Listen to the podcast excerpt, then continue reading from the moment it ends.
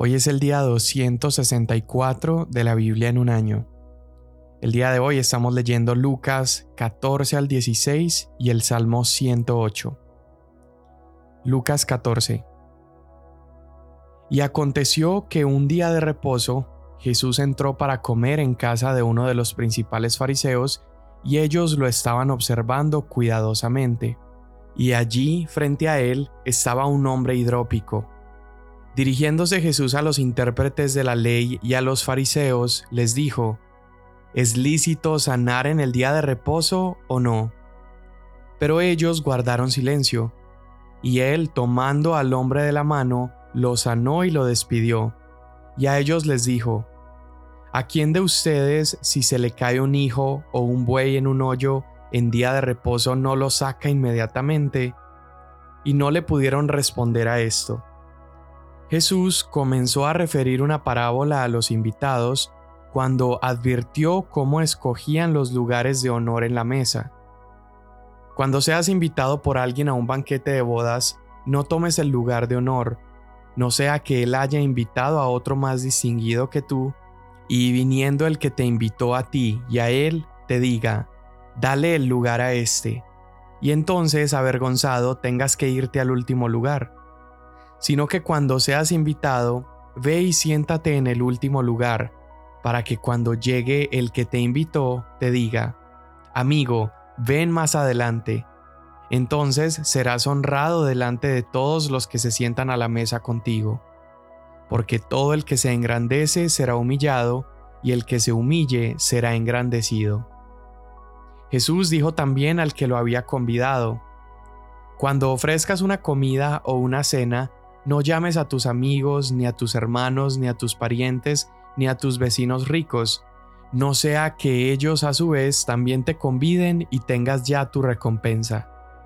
Antes bien, cuando ofrezcas un banquete, llama a pobres, mancos, cojos, ciegos, y serás bienaventurado, ya que ellos no tienen para recompensarte, pues tú serás recompensado en la resurrección de los justos.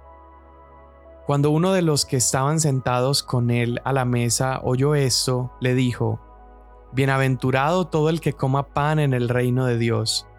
Pero Jesús le dijo, Cierto hombre dio una gran cena e invitó a muchos. A la hora de la cena envió a su siervo a decir a los que habían sido invitados, Vengan, porque ya todo está preparado.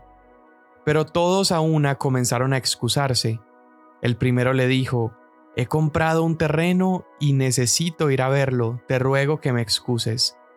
Otro dijo, He comprado cinco yuntas de bueyes y voy a probarlos, te ruego que me excuses.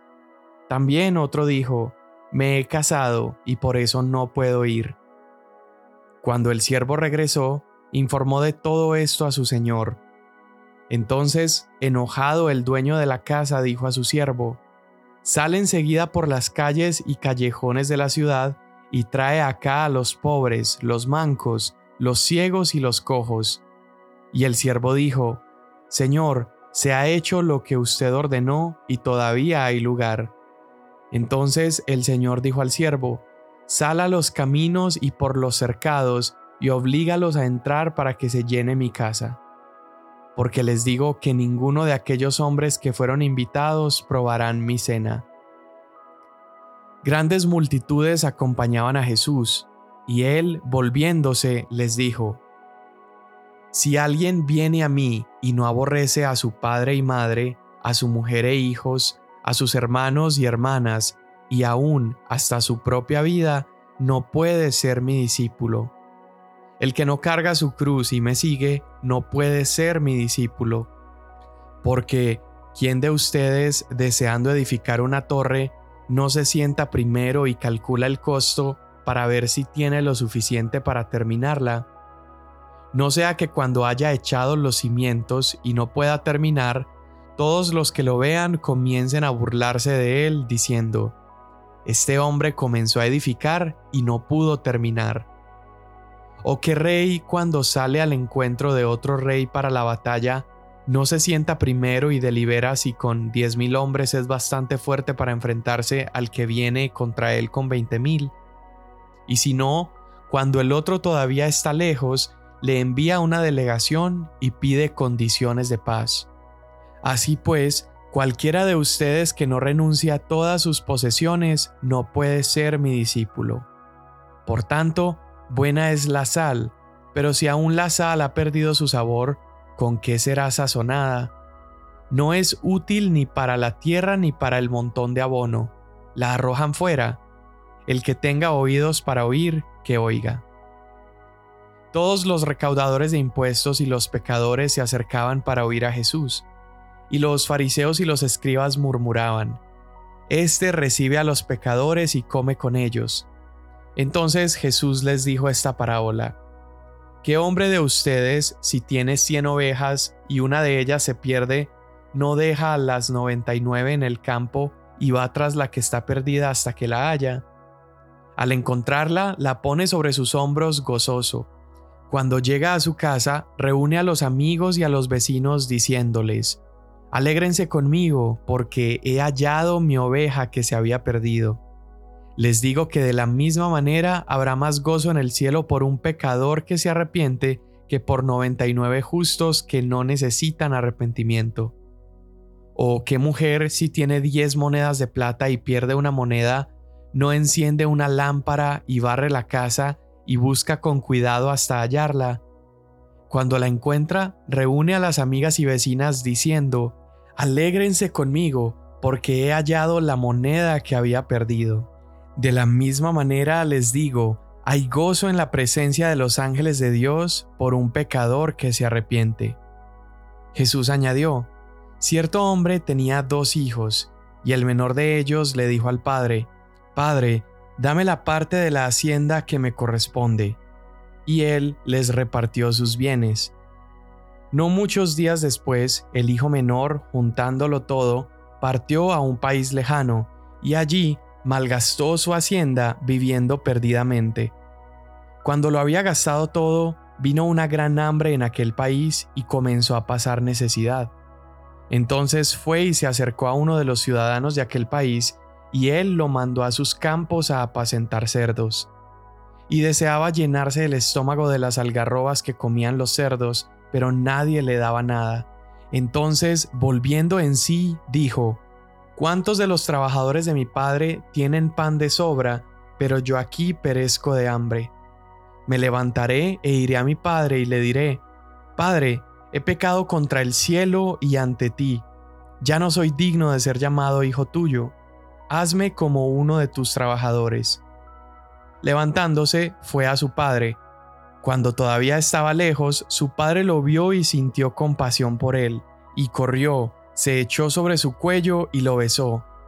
Y el hijo le dijo, Padre, he pecado contra el cielo y ante ti, ya no soy digno de ser llamado hijo tuyo.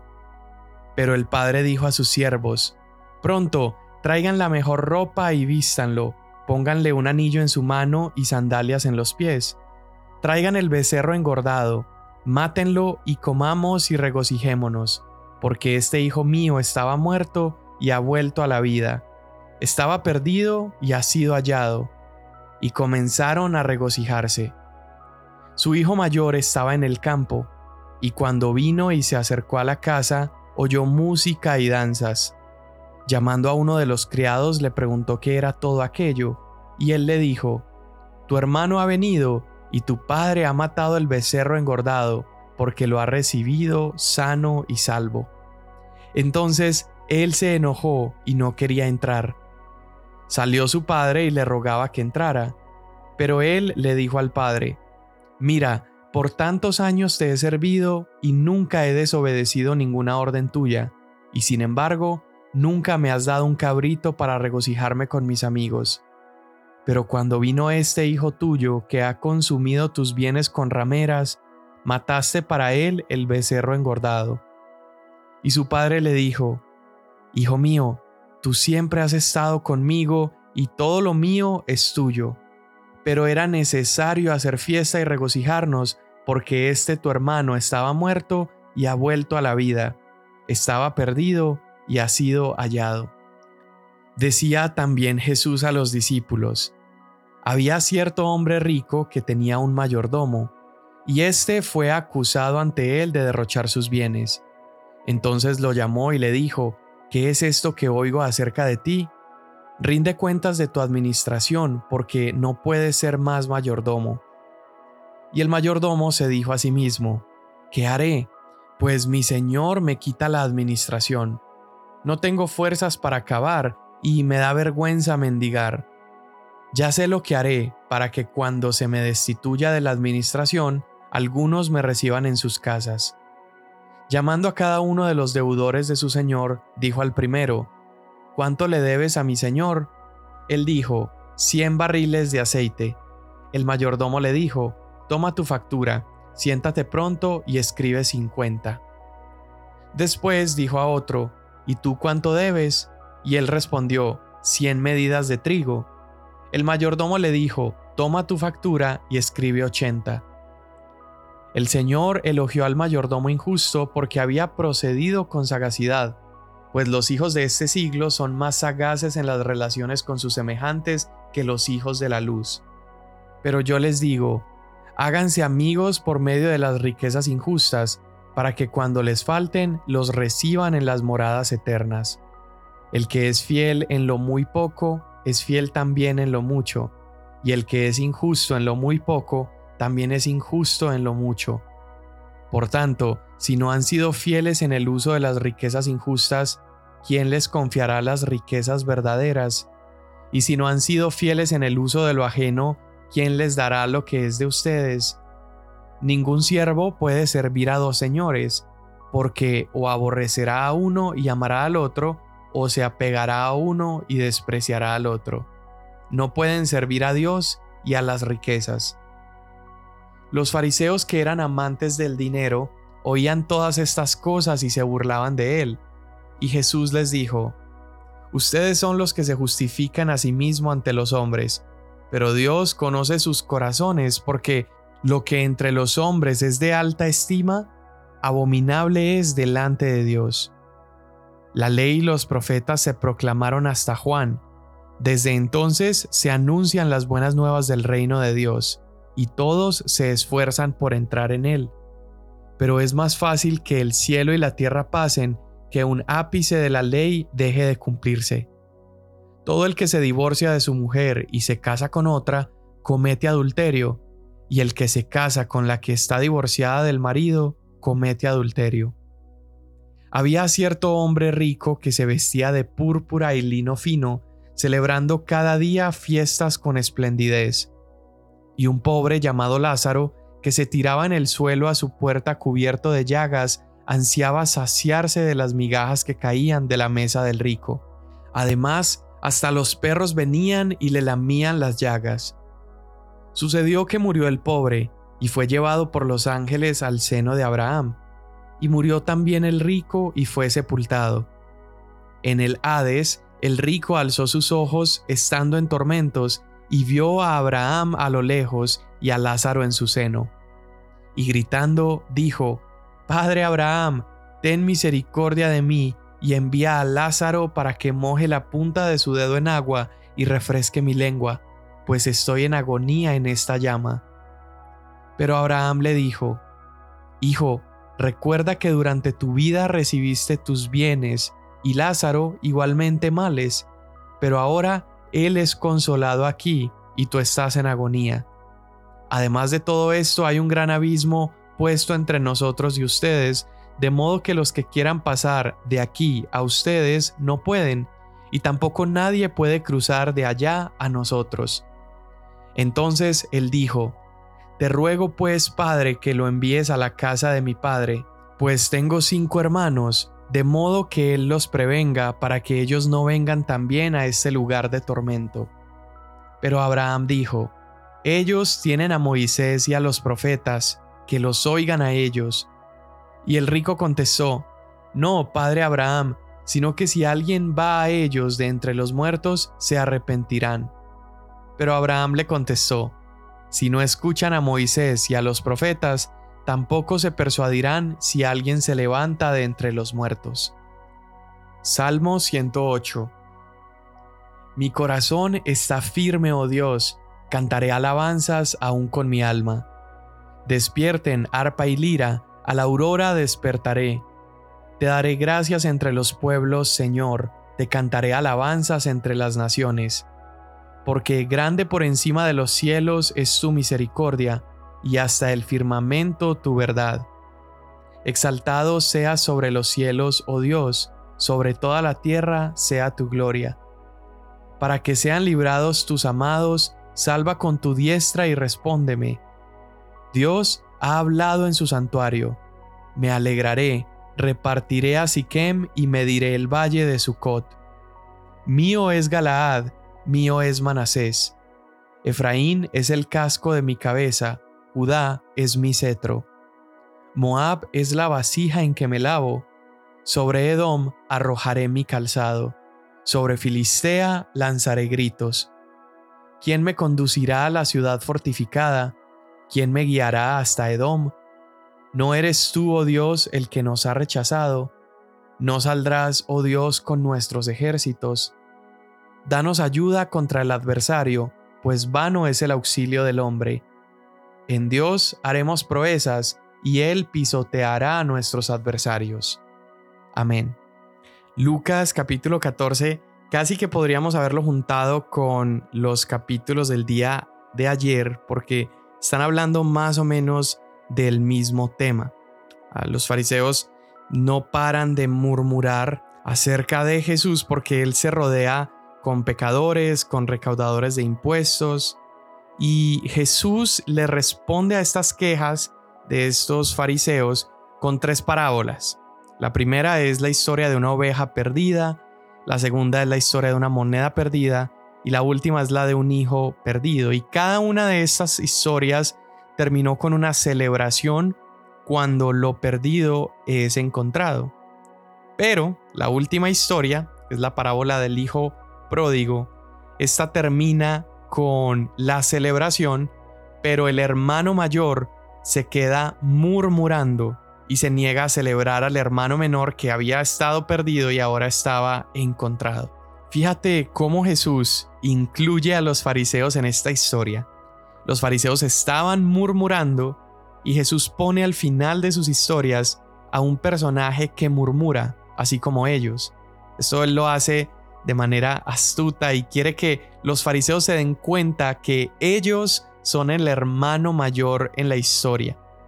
Mientras todos están celebrando que lo perdido se ha encontrado, los fariseos solamente pueden sentir este enojo y rencor porque ellos se sentían tan importantes que pensaban que el banquete o las recompensas del cielo solamente debían pertenecer a ellos porque ellos se sentían moralmente superiores. Así que para ellos era un insulto pensar que Jesús comiera con los pecadores. Para ellos era un insulto pensar que se celebrara un banquete para un pecador que se arrepiente. Y mira cómo el padre en la historia de Lucas 15 responde al enojo de su hijo mayor. El padre le recuerda que todo lo que el padre posee ya le pertenece. Él es el heredero legítimo, es el hermano mayor, él merece mayor porción de la herencia, él no necesita estar celoso de que el afecto de su padre se gaste de manera generosa sobre el hermano arrepentido. Y también vemos el corazón del padre cuando un pecador se arrepiente, porque así como en la historia de la moneda perdida, la oveja perdida, cualquiera que entregue su vida al Padre, hay celebración en los cielos por esa persona que es encontrada. Ve entonces ese contraste, la celebración del cielo versus la ira o el enojo de los aparentemente justos. Entonces estas historias son una advertencia para los fariseos. Es posible para una persona vivir sirviendo en la casa del Padre y estar alejado de Él. Es posible estar en proximidad física al Padre, pero que el corazón esté distante de Dios. Y así se encontraba el hermano mayor. El hermano mayor seguía en casa, seguía trabajando para el Padre, sin embargo, estaba distante del Padre y estaba juzgando al hermano menor, estaba aborreciendo aquello que el Padre estaba amando. Entonces todo fariseo que se negara a celebrar cuando los pecadores fueran encontrados, estaban demostrando que realmente nunca habían amado a Dios ni habían amado a las personas que Dios estaba llamando familia. Y qué hermosas imágenes del Evangelio nos presentan estas parábolas. Dios es ese hombre que busca con insistencia a la oveja que se ha perdido. Dios es como esta mujer que eh, busca, barre, mueve todo lo que hay para encontrar a esa moneda. Dios es ese Padre generoso y pródigo para con los hijos pródigos.